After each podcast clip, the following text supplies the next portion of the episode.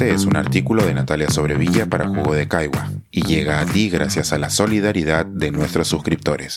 Si aún no te has suscrito, puedes hacerlo en www.jugodecaigua.pe. ¿Nos defenderá el defensor? La historia de una institución importante y de su reciente manoseo. Una de las innovaciones más bienvenidas de la cuestionada Constitución peruana de 1993 fue la introducción de la figura de la Defensoría del Pueblo, un organismo dedicado al cuidado de los derechos de los ciudadanos.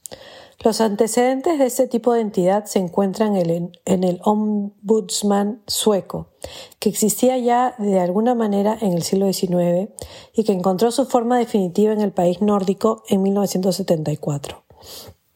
En España, por su lado, la Constitución de 1978 tenía espacio para un alto comisionado de las Cortes, pero no se llegó a crear la Defensoría del Pueblo como tal hasta 1981. En Guatemala se creó una Defensoría de los Derechos Humanos en 1985 como parte de una estrategia en la búsqueda de paz. La Constitución de Brasil también la contempló así en 1988, y su mandato se ha modificado varias veces desde entonces. Es claro que en los años 90 en América Latina se desató un furor por la creación de las defensorías. Colombia instaló la suya en 1991 con su nueva constitución. El Salvador adoptó la suya en 1992 en los acuerdos de paz firmados, firmados, en Chapultepec. Y ese mismo año, México creó la Comisión Nacional de los Derechos Humanos con un mandato similar al del defensor del pueblo. En el Perú, durante los debates de la Constitución de 1993, la Defensoría se planteó como un ente autónomo. Desde 1979, sus facultades las asumía el fiscal de la Nación, mucho más en línea con lo que existía en Colombia, España y Suecia. La propuesta provino de Cambio 90, el partido oficialista de Fujimori, y se presentó como una innovación acorde con las tendencias mundiales y regionales en materia de defensa a los derechos humanos. Algo irónico considerando que fue ante ese mismo Congreso Constituyente Democrático que llegaron las denuncias sobre la desaparición de los estudiantes y un profesor de la Universidad Enrique Guzmán Valle, conocida como La Cantuta, en 1992. Ante esto, los partidos de oposición lograron formar una comisión investigadora dentro de, aquel Congreso, dominado por los Fujimoristas, quienes buscaron limpiar su imagen proponiendo la Defensoría del Pueblo. Carlos Ferreiros, de Cambio 90, dejó en claro que la propuesta de separar la Defensoría de la Fiscalía contaba con el apoyo de todos los partidos políticos, incluyendo a los opositores, Frente Independiente Moralizador y Movimiento de Izquierda Democrática. Citó sus orígenes en Suecia. El congresista declaró que, y cito, no todos los derechos humanos son resultado de un proceso judicial, es decir, se puede vulnerar los derechos humanos sin necesidad de que ello se produzca dentro de un proceso judicial. Claro, no se niega que los derechos humanos también se puedan vulnerar en un proceso judicial, pero esa no es la esencia del defensor del pueblo.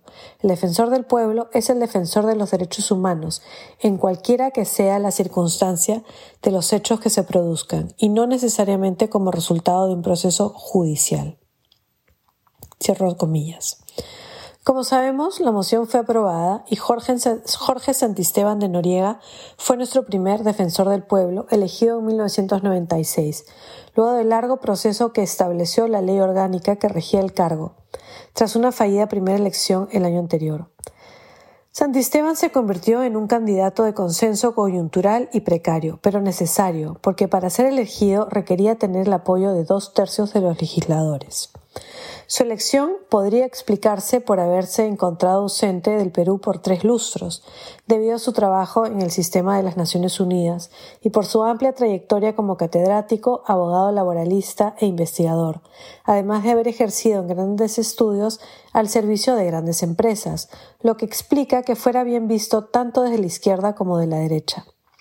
Su ejercicio en el cargo, en momentos en que Fujimori buscaba perpetuarse en el poder con la ley de interpretación auténtica de 1997, fue tan cuidadosa como valiente, alineándose con las personas cuyos derechos habían sido vulnerados, con quienes estaban injustamente encarcelados, con las víctimas de la violencia política, con los pueblos de la Amazonía y con los derechos de la mujer.